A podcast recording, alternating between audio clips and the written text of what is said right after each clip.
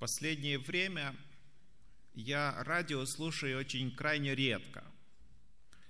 А, скажу честно, потому что слушать-то нечего. Слава Богу, телевизор сломался уже давно, и давно уже его не смотрю.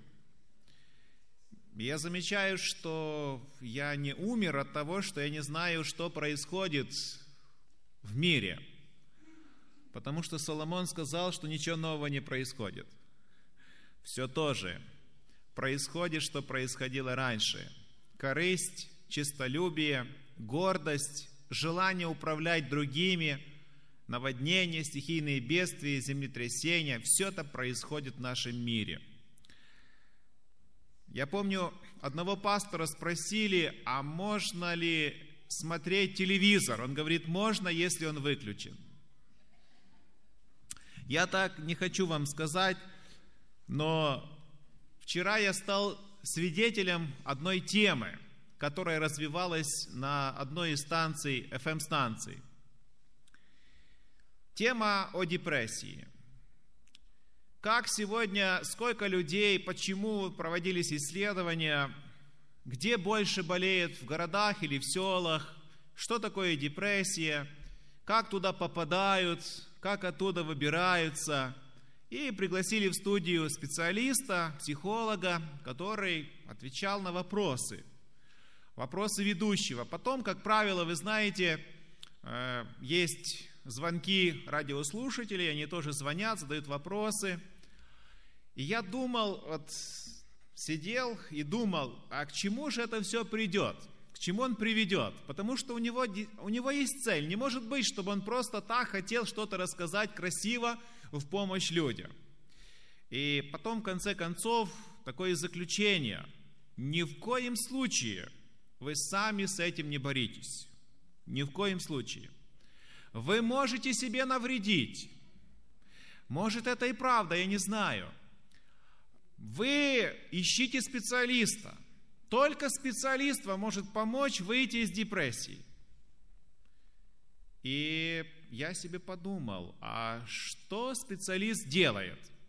Я себе представил психолога, который просто принимает человека, просто его выслушивает и просто с миром отправляет домой, но не бесплатно. И вы знаете, сегодня острая необходимость в том, чтобы человека выслушать. Потому что выслушать-то некому. Вы мне не верите? А кто тут семейные есть в церкви? Поднимите руки семьями, кто в церкви? Сколько? А скажите, пожалуйста, у вас много, достаточно времени хватает вот с воскресенья по пятницу?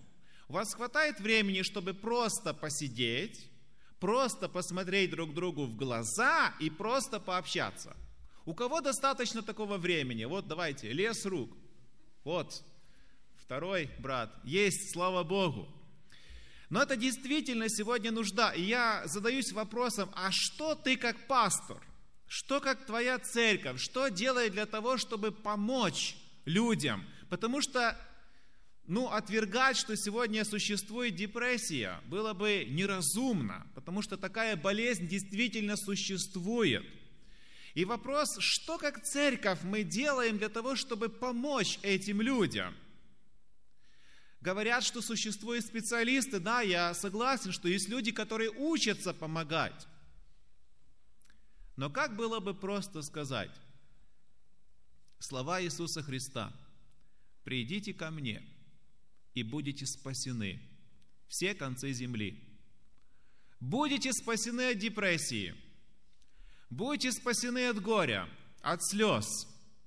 И в то время, когда мы должны об этом говорить, какой бы ни был психолог, как бы красиво ни рассказывал и правильно не рассказывал, если не будет евангельского направления, что все свои беды вы можете возложить у Голговского креста, я считаю, подобные советы являются безнадежными – Выговориться в подушку можно, и не один раз в сутки.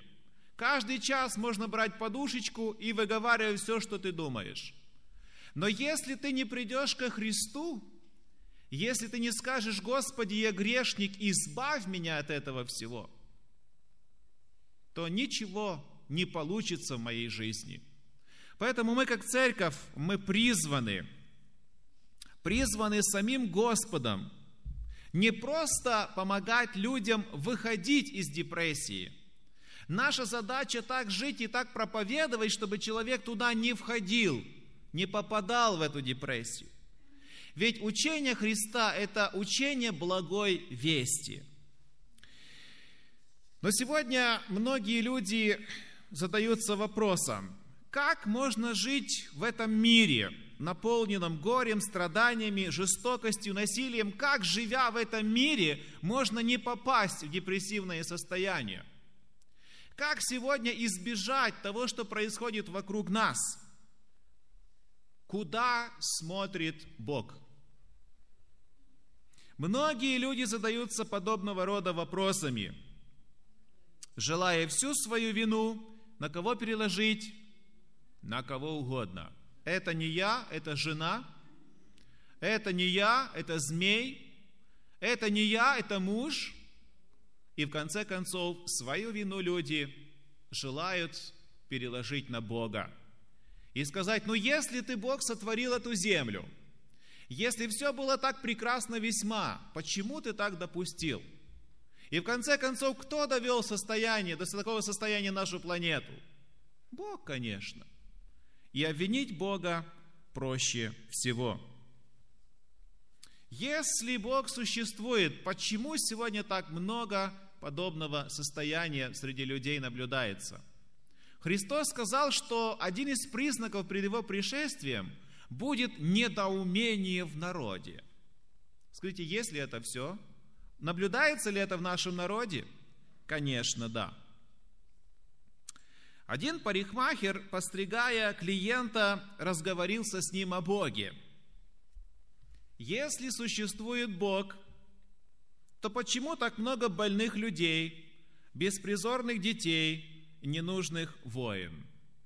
Знаете, сказал парикмахер, я не верю в Бога. Бога не существует. Знаете, что я вам скажу, не замедлил с ответом клиент – Парикмахеров тоже не существует.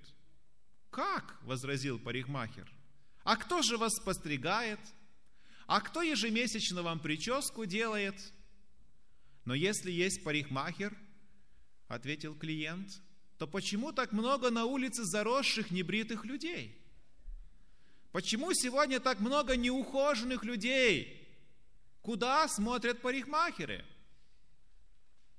Парикмахер, не выдерживая, подобного рода вопроса говорит, да потому что они к нам не приходят. Если бы они к нам приходили, мы бы наводили порядок на их голове. Вот-вот, ответил клиент, точно так же дело обстоит и с Богом.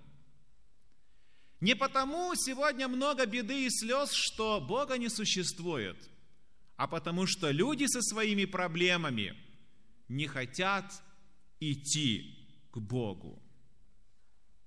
Вы знаете, одному апостолу Иисуса Христа было очень нелегко проповедовать. Это был апостол, который не ходил с Господом непосредственно, но который был призван, который понял Божью благодать, Божью любовь, принял ее, обратился и стал ревностным проповедником. Кто это был? Павел, конечно, апостол Павел. И вот апостол Павел, который проповедовал, ему не просто было стоять где-то на какой-то площади и книги предлагать. Этот человек был, который отвечал на такие глубочайшие вопросы, на так, в такие темы, такие темы поднимал, что мы себе представить не можем. Это был умнейший человек. Это был мудрейший человек, потому что, во-первых, он имел образование, он имел гражданское, гражданство какое – римское тоже имел гражданство. Этот человек был ученый, этот человек был, самое главное скажу, посвященным, открытый для влияния Святого Духа. И вот это все, что человек имеет, Господь использует своими руками, своей силою. И это был великий апостол, прочитайте его послание. Большинство посланий принадлежат его перу, потому что это был человек Божий. И вы знаете, Павлу пришлось нелегко жить, нелегко проповедовать, потому что вопросов, которые ему задавались, были очень непростые, очень сложные. И в дни, когда жил апостол Павел, как верующие, так и неверующие объясняли страдания, горе, слезы, переживания, депрессию, которые когда-то еще не знали, что это такое. Они, они сводили, прибегали к трем подходам. Всего было у людей три подхода. Первый подход – эпикуреизм. Такое слово, что учишь, учишь, а вымолвить даже сложно. Что же это за учение? Основная философия эпикурийцев выражалась в призыве «Будем есть, пить, веселиться, ибо завтра умрем». Пока живы, будем брать от жизни все, не теряя ничего. Хороший девиз. Основатель этого подхода, древний греческий философ Эпикур вместе со своими учениками – выкупил прекрасный сад и поселился в этом саду. Над входом в сад он повесил такой лозунг, известное изречение. «Гость, тебе будет здесь хорошо, здесь удовольствие, наивысшее благо». Они говорили, Эпикур и его последователи, они говорили, что пока мы существуем, смерти нет. А когда мы умрем, а когда придет смерть, нас уже не будет. Очень хороший, в кавычках, подход к жизни, правда? Знаете, что сам этот предводитель, сам философ – перед смертью, вот умирая, он принимает теплую ванну, попросил принести ему стакан вина и умер от камня в почках. И когда я вот читал эту историю, читал вот об этом движении, эпикуризме, я вспомнил слова, которые сказал однажды мудрый Соломон в Экклесиаст 7.17. «Не предавайся греху и не будь безумен, а зачем тебе умирать не в свое время? Вот в таком состоянии живет апостол Павел. Среди таких людей и должен отстаивать принципы Божьи, в то время, когда существует совершенно противоположное другое влияние, видение и философия. И в этом живет Павел – Второе, в чем он еще живет? Стоицизм. А вот в этой философии все объясняется судьбой. Все очень просто. Если Бог решил, что ты будешь жить, ты будешь жить. Как сегодня говорят, у него где написано? На роду написано. Вышел, напился, упал в снег, замерз, умер. Написано где? На роду стоицизм. И вот Павел живет среди этих стоиков. Бог на роду у каждого написал, кому радоваться, кому плакать. Каждому, каждому человеку судьба предрешена. Как вы думаете, легко ли было Павлу опровергать нечто подобное или сложно? Как вы считаете, братья и сестры? Но это еще не все. И третье, с чем пришлось встречаться апостолу Павлу, это цинизм, это то, что нам уже как бы ближе и знакомо. Что же это за формула? Основная формула цинников – цель оправдывает средства. Иди наперекор судьбе и устоям. И вот какое определение мне понравилось о циниках – это демонстративное пренебрежение определенными нравственными позициями. Ты борись, иди наперекор, у тебя все получится. Некто однажды сказал о цинниках следующие слова. Нет ничего более прискорбного, чем молодой циник, потому что из ничего не знающего человека он превращается в ни во что неверящего человека. Хорошее изречение, да? Циник нет ничего более прискорбного, чем молодой циник, потому что из ничего не знающего человека он превращается в ни во что неверящего человека. Вот таких три подхода к жизни были во времена апостола Павла, три таких философии. Как вы думаете, друзья, существуют ли подобные философии и в наши дни? Что сегодня изменилось с того времени? Названия изменились. Слова депрессия не было во времена Павла, а сегодня есть. Но состояние-то было, правда? Если Соломон в Ветхом Завете говорит, что и домочадцы у меня были, и слуги у меня были, и придворные были, и золота и серебра было столько в моей жизни, что вы посчитать не можете. И наложницы, и жены, и увеселения, и сады и рощи посадил я себе. И потом, в конце концов, на это все смотрит, ходит и что говорит?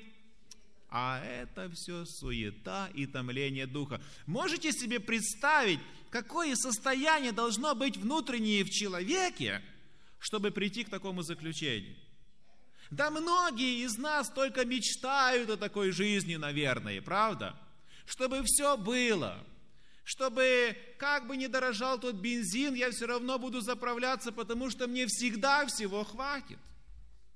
А Соломон говорит, а это все суета и томление духа.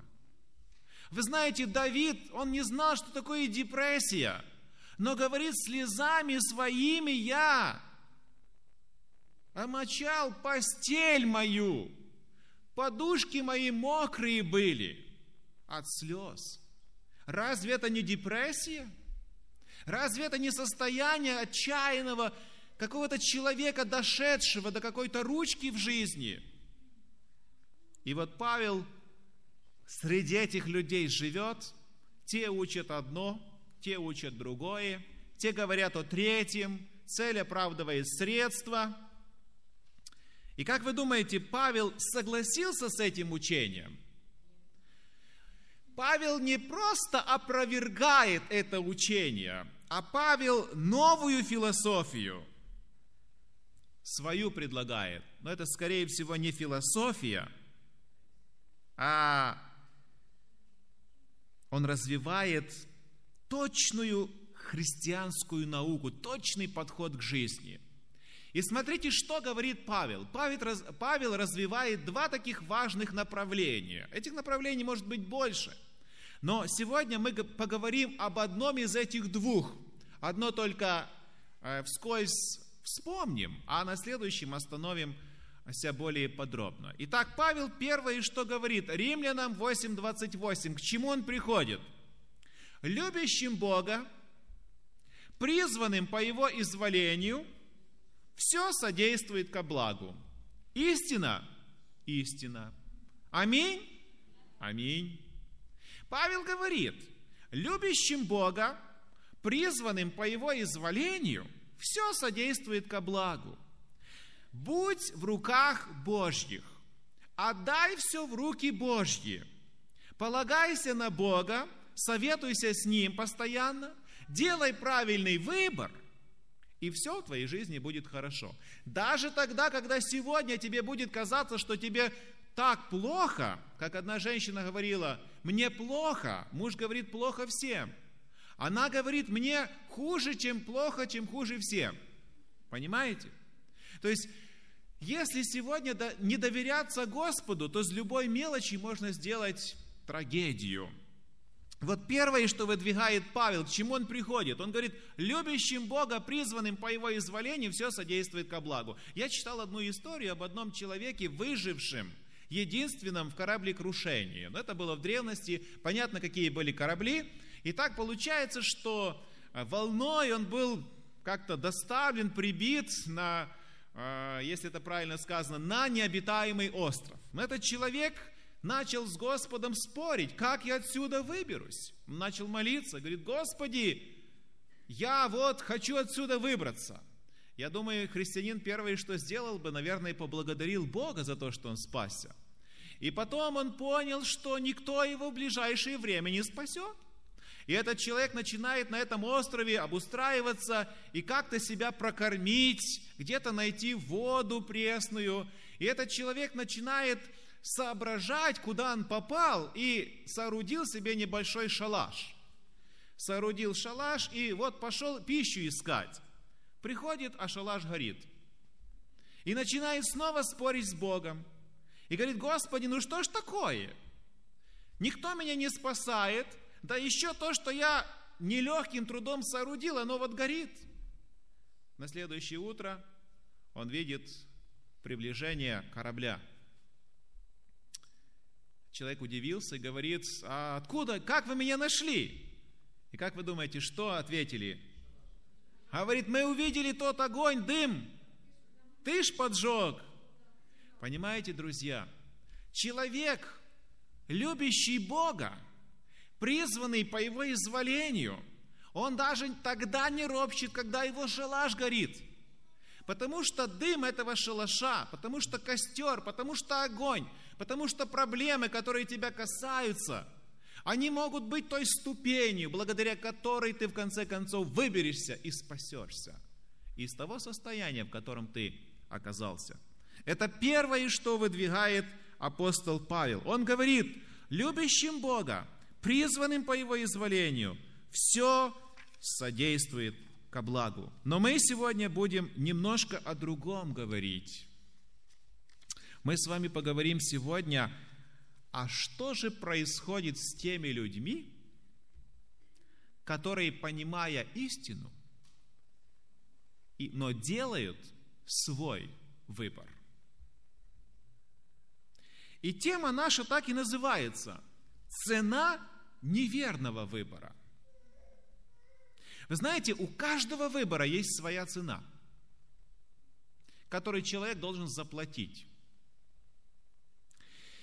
И сегодня мы поговорим и затронем одну ветхозаветную историю из книги «Бытие».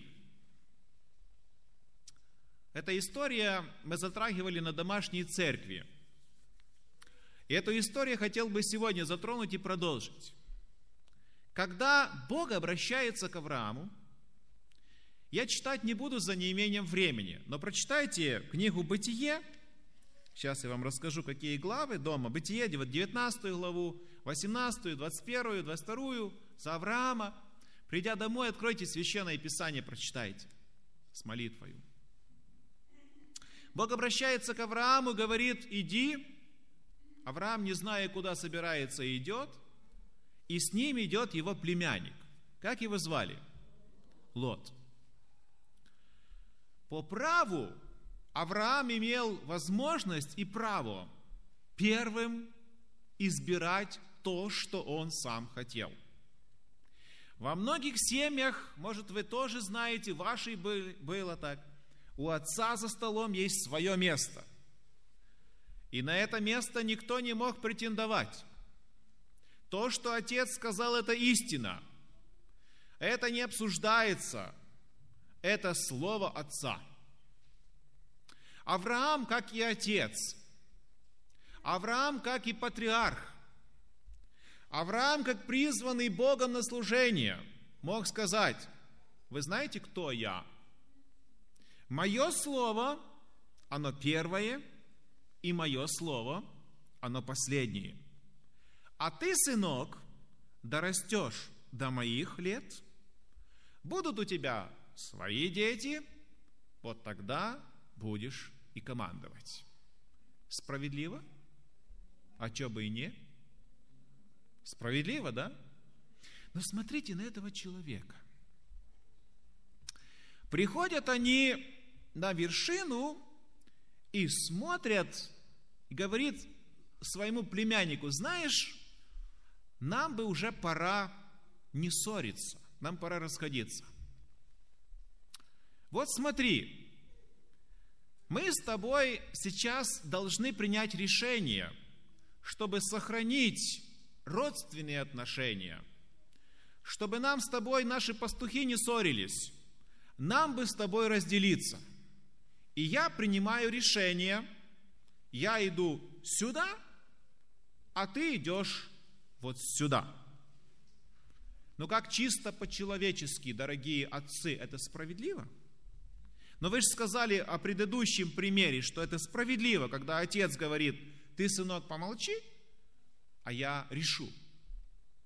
Такое решение принимает Авраам. А что он говорит своему племяннику?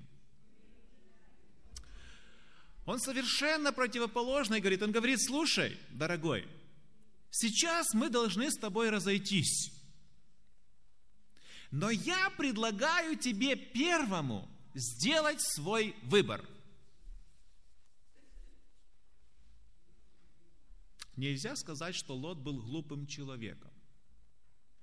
Потому что избрать лучшее – это не результат глупости. Чисто по-нашему, правильно? Кто ж изберет худшее? Когда строится дом человеком, учитываются все моменты, где вода, где свет, где газ, откуда что тянуть, э, как ближе, как дешевле, и чтоб и от кольцевой дороги недалеко, понимаете? То есть люди продумывают, включают все, всю свою смекалку, фантазию, знания, мудрость, хитрость, все что угодно. Они включают, чтобы обустроиться хорошо в этой жизни – но Авраам говорит, давай так, давай ты избирай. И смотрите, Лот делает выбор.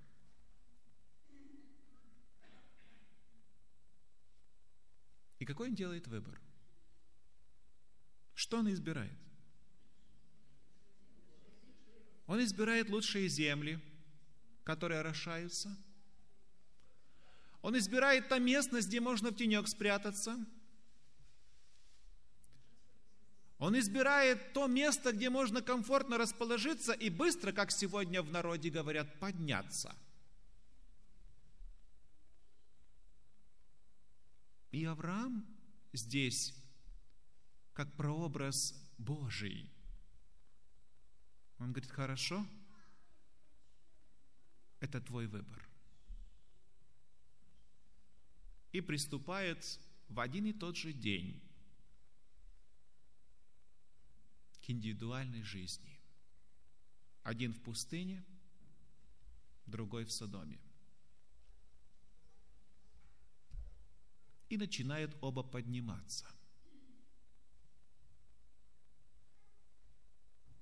Давайте посмотрим с вами, до какого уровня поднялся Лот. Вы знаете, это один из выборов, который ярко описан, оставлен нам Господом в Священном Писании. Позже апостол Павел скажет, все это с ними происходило как образы, а нам в наставлении написано, достигших последних времен, веков. Итак, давайте посмотрим, ведь, ведь смотрите, братья и сестры, у каждого из нас – на каждом шагу нам приходится выбирать. Сесть в маршрутку, остаться. На троллейбусе или на трамвае. В метро или на машине. Что дешевле, что дороже. Выходя, просыпаясь, что обуть, что одеть, как причесаться, в какую сторону уложить эту прическу сегодня волосы – каким лаком, пенкой, чем-то угодно пользоваться. Ведь нам приходится каждый день выбирать. Но, друзья мои, существуют, существуют маловажные детали в нашей жизни, ну, такие не столь важные, не касающиеся нашего будущего. Но смотрите, от этих выборов, эти выборы могут так повлиять на наше будущее, как это произошло и в жизни Лота.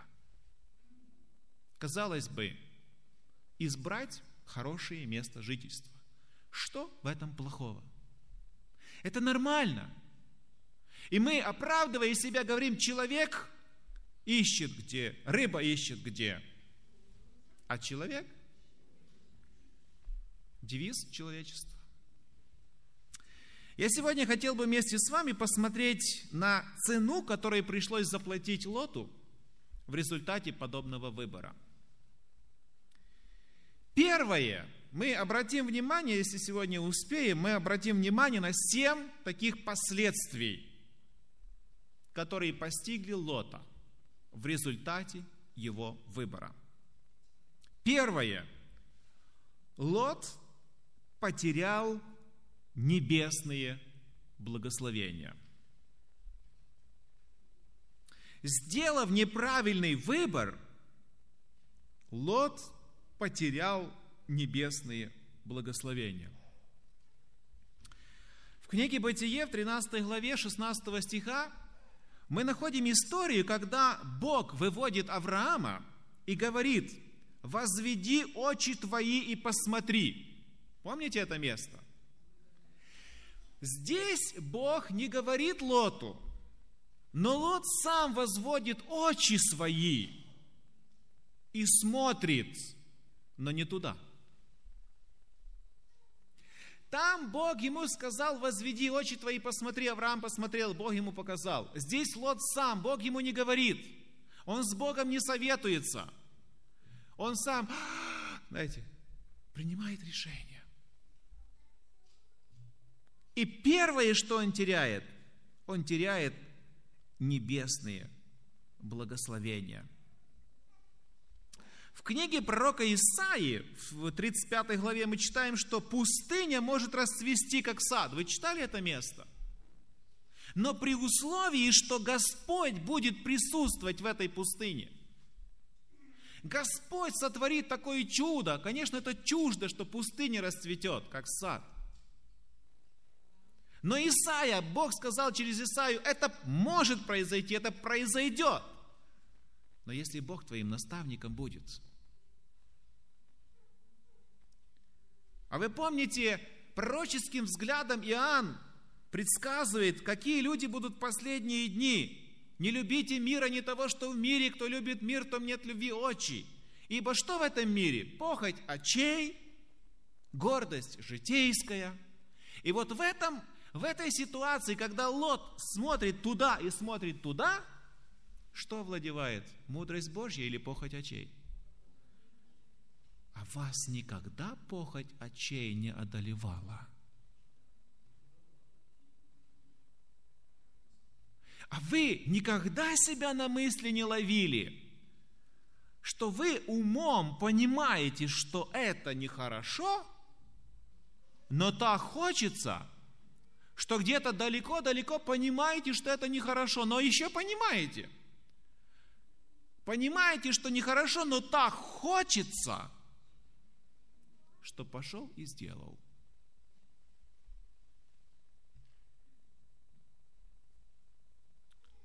Очень резко и, как молодежь говорит, круто, Лот начал подниматься. Очень быстро у него начали умножаться эти стада, богатство, квартира, машина. Я современным языком выражаюсь, обращаясь к современному Лоту – очень резко он начал свое благосостояние умножать. Но история с блудным сыном говорит, блудный сын ушел с богатством, а вернулся ни с чем. И второе, что потерпел Лот, он потерял все свое имущество. Все, дорогие, и посудомоечную машину, и холодильник, и кондиционер. Что? И печку. Все потерял. Прочитайте. 19 глава с 24 стиха книга Бытие. Давайте вместе прочитаем. Это то, что произошло с Лотом. 19 глава книга Бытие, с 24-25 стихи. Смотрите. И пролил Господь на Содом, пролил Господь на Содом и Гамору дождем серу и огонь с Господа, от Господа с неба. и не спроверг города сии, и всю окрестность сию, и всех жителей городов сих, и все, все произрастения земли, и в том числе и имущество. То, что Лот копил долгие годы.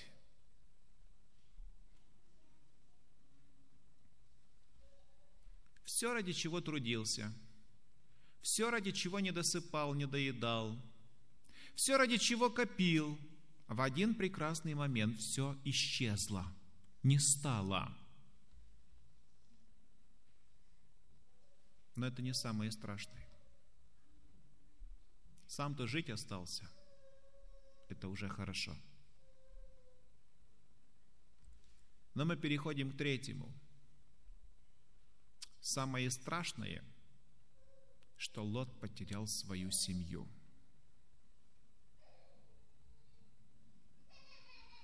самых близких, самых дорогих,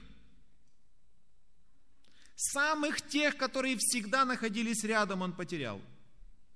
26 стих. Жена Лота оглянулась и сделалась чем? Жену потерял, когда оглянулась. Детей потерял позже.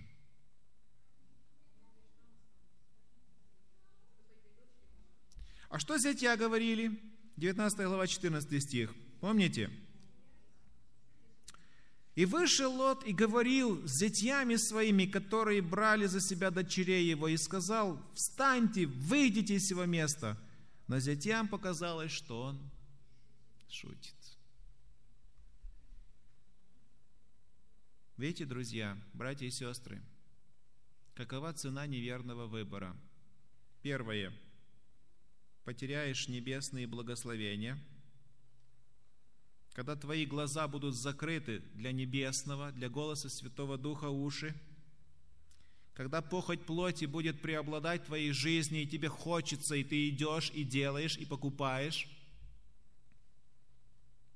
И самое страшное, это третье, когда Лот теряет свою семью. Отсюда четвертый вывод. Он потерял и то, что уже было спасено его дочери. Погибли вследствие атмосферы Содома и Гоморы, которые так влияли, и Сигора. Города были уже уничтожены, а влияние осталось.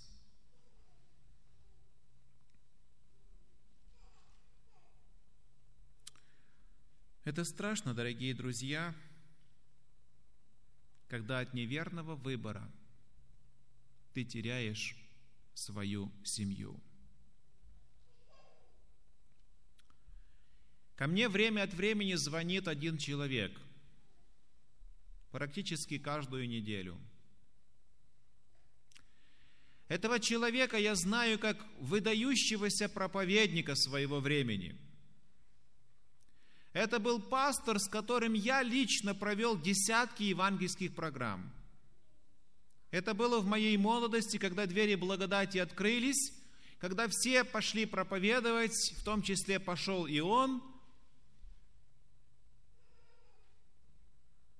Провел не одну программу, а мы не одну программу с ним вместе пели. Мы вместе замерзали в этих залах неотапливаемых, когда система советская рухнула, еще ничего не было, все позамерзало, поразмерзалось, позамораживалось, и мы проводили программы. И сегодня этот человек мне звонит и говорит, Павел, я в жизни потерял все.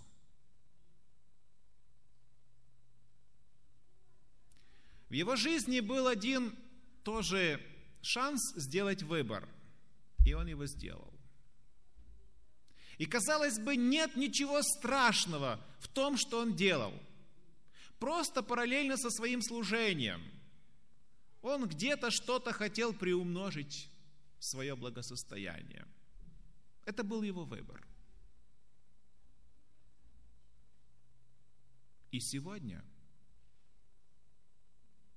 у него пятеро детей. И, по-моему, никто, ни один из них не в церкви. И сегодня он звонит и говорит, я тебя одно прошу, молись за меня. Я говорю, вы помните, как вы учили других побеждать, не падайте духом? А он говорит, других легко учить.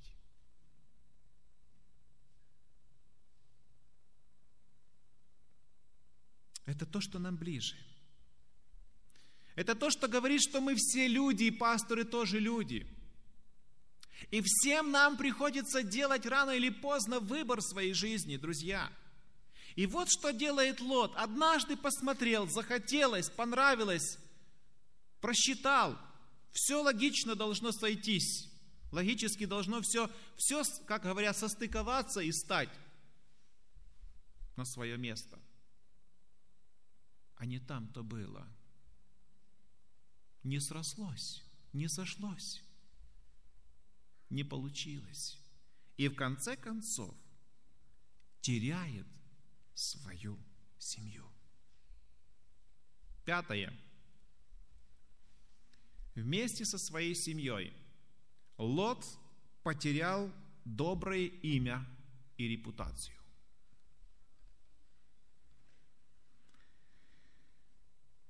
Хотя Лот в Библии назван праведным, воздыхающим по всем беззакониям, творящимися в Содоме, но нам не о чем вспомнить о его жизни, как только о том гостеприимстве, которое он оказал, когда к нему пришли ангелы. А что вы другое можете вспомнить о нем?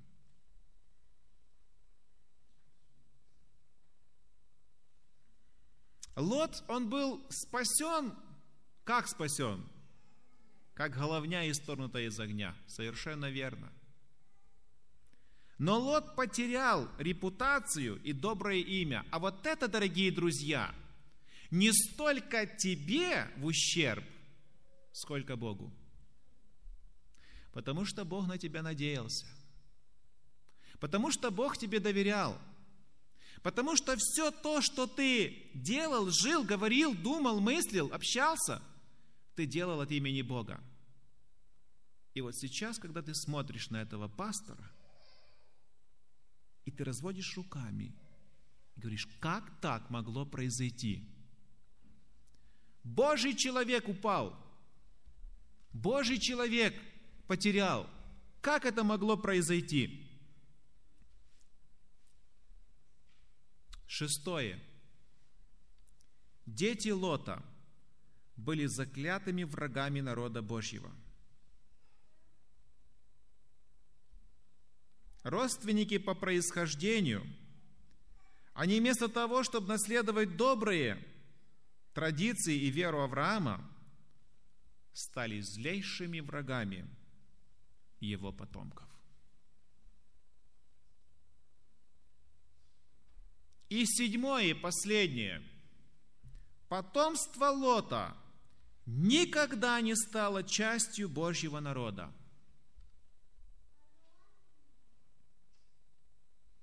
Только подумайте, твои потомки никогда не станут частью наследия небес. Жребий Божьих детей никогда не будет твоим. Страшно.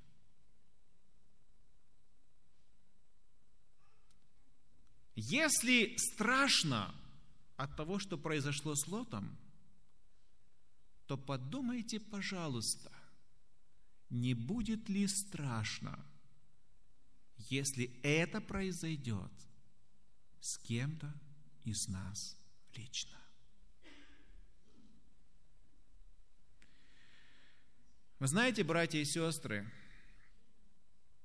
выбор – это очень серьезная штука в нашей жизни, оказывается.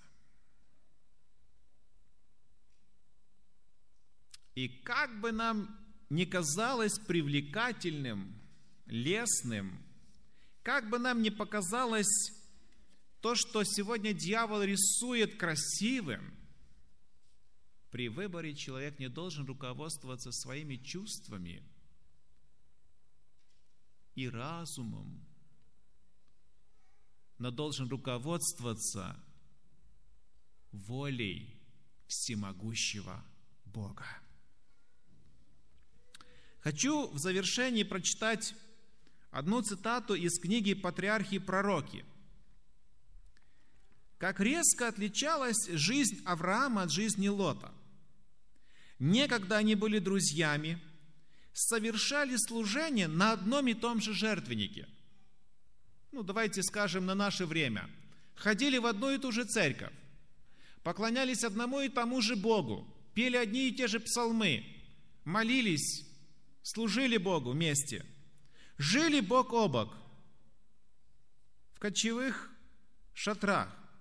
Но теперь так резко отличались они друг от друга – Лот избрал Содом с его удовольствиями и преимуществами, оставив жертвенник Авраама и ежедневное служение, совершаемое на нем живому Богу. Видите, откуда все пошло? Оставил жертвенник Аврааму, оставил свою церковь, оставил молитву, оставил изучение Слова Божьего – и позволил своим детям сблизиться с развратными языческими народами. Все же он имел страх Божий в своем сердце, ибо о нем сказано в Священном Писании, что он был праведный. Он мучился в глубине праведной души своей, слыша каждый день грязные разговоры, видя насилие и преступления, которые он был бессилен предотвратить конце концов, он был спасен, как головня, головня исторгнута из огня, Захарии 3 глава 2 стих. Но лишенный богатства, жены и детей, жил в пещерах, наподобие диких зверей, покрыв позором свою седину, и миру он оставил не поклонение праведных людей, но два языческих народа, враждовавших с Богом и боровшихся против его народа до тех пор, пока чаша беззакония не наполнилась, и они не были обречены на погибель. Какие ужасные последствия одного неразумного шага.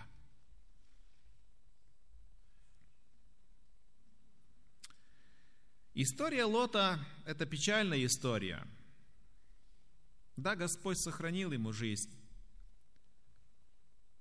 Но тот второй принцип – который сказал Павел, потому что мы подняли только один.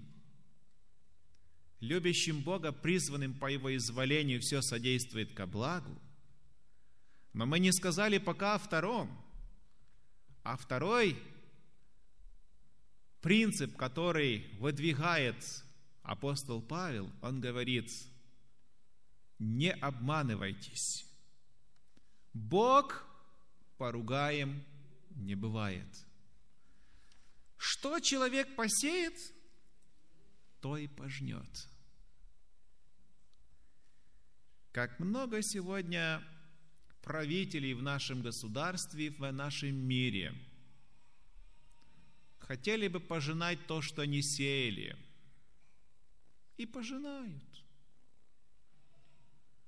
Пожинают. Но принцип библейский гласит, не сеял любовь, ты никогда ее и не пожнешь. Сеял вражду, сеял обман, ты обязательно пожнешь то, что сеял. Поэтому, друзья мои дорогие, откуда могут быть благословения в жизни человека, если он сеял вражду, ссоры, распри, разногласия, обман – и тому подобное. Поэтому Бог сегодня призывает и говорит нам, если в вашей жизни где-то были неверные, неправильные выборы, ничего страшного. Вы пожнете, обязательно пожнете, и я пожну, мы все пожнем то, что сеяли. Но сегодня Господь желает примириться с нами, Господь желает, чтобы мы открыли свое сердце и впустили его в свою жизнь. И когда что-то нагрянет, что-то придет, нам будет легче пожинать и переносить с любовью. И самое главное, я очень прошу вас, не забудьте, что у каждого из вас есть семьи. Не потеряйте их. Не потеряйте ваших родных, не потеряйте ваших близких, не потеряйте ваших детей для вечности. Пока они живы, молитесь за них. Молитесь за них, как на прошлой неделе на домашней церкви одна сестричка к нам приезжала из Вишневой, говорит, я с 97 -го года молюсь за свою внучку. И вот она мне позвонила и сказала, добрую весть. Она еще не сказала, какая это добрая весть, но она в этой вести, она услышала ответ на молитву. А вы посчитали, сколько лет прошло с 97 -го года? Вы посчитали, сколько она проплакала и промолилась Господу, чтобы Господу было достучаться, возможно, в это сердце. Не потеряйте ваших родителей, не потеряйте ваших детей, не потеряйте супругу, супруга, не потеряйте. Молитесь и станьте добрым примером для них, принципиальным, но любящим. Запомните эти две вещи. Будьте для ваших родных принципиальными, но любящими.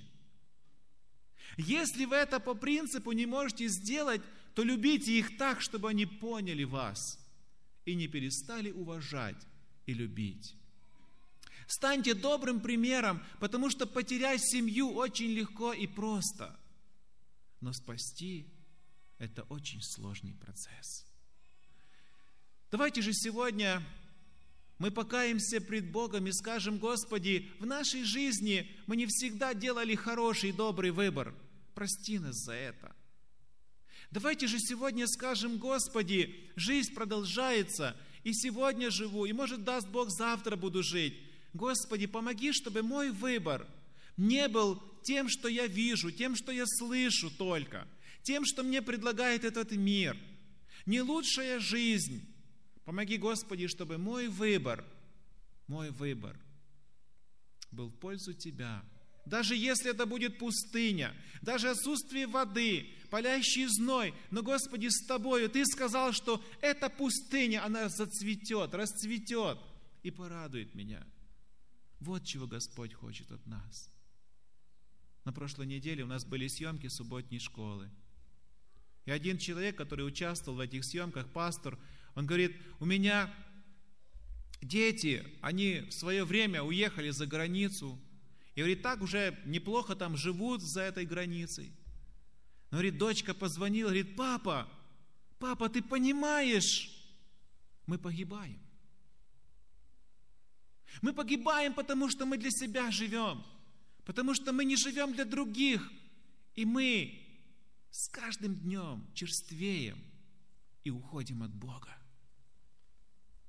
Это они понимают. А сколько людей не понимает? Друзья, давайте склонимся на колени – если вы хотите что-то Богу сказать, в тихих молитвах скажите об этом Богу. Если вы хотите пред Ним покаяться, покайтесь пред Ним. За содеянные преступления, грехи, неправильный выбор, скажите об этом Богу. Но скажите, что вы с сегодняшнего дня хотите делать только правильный выбор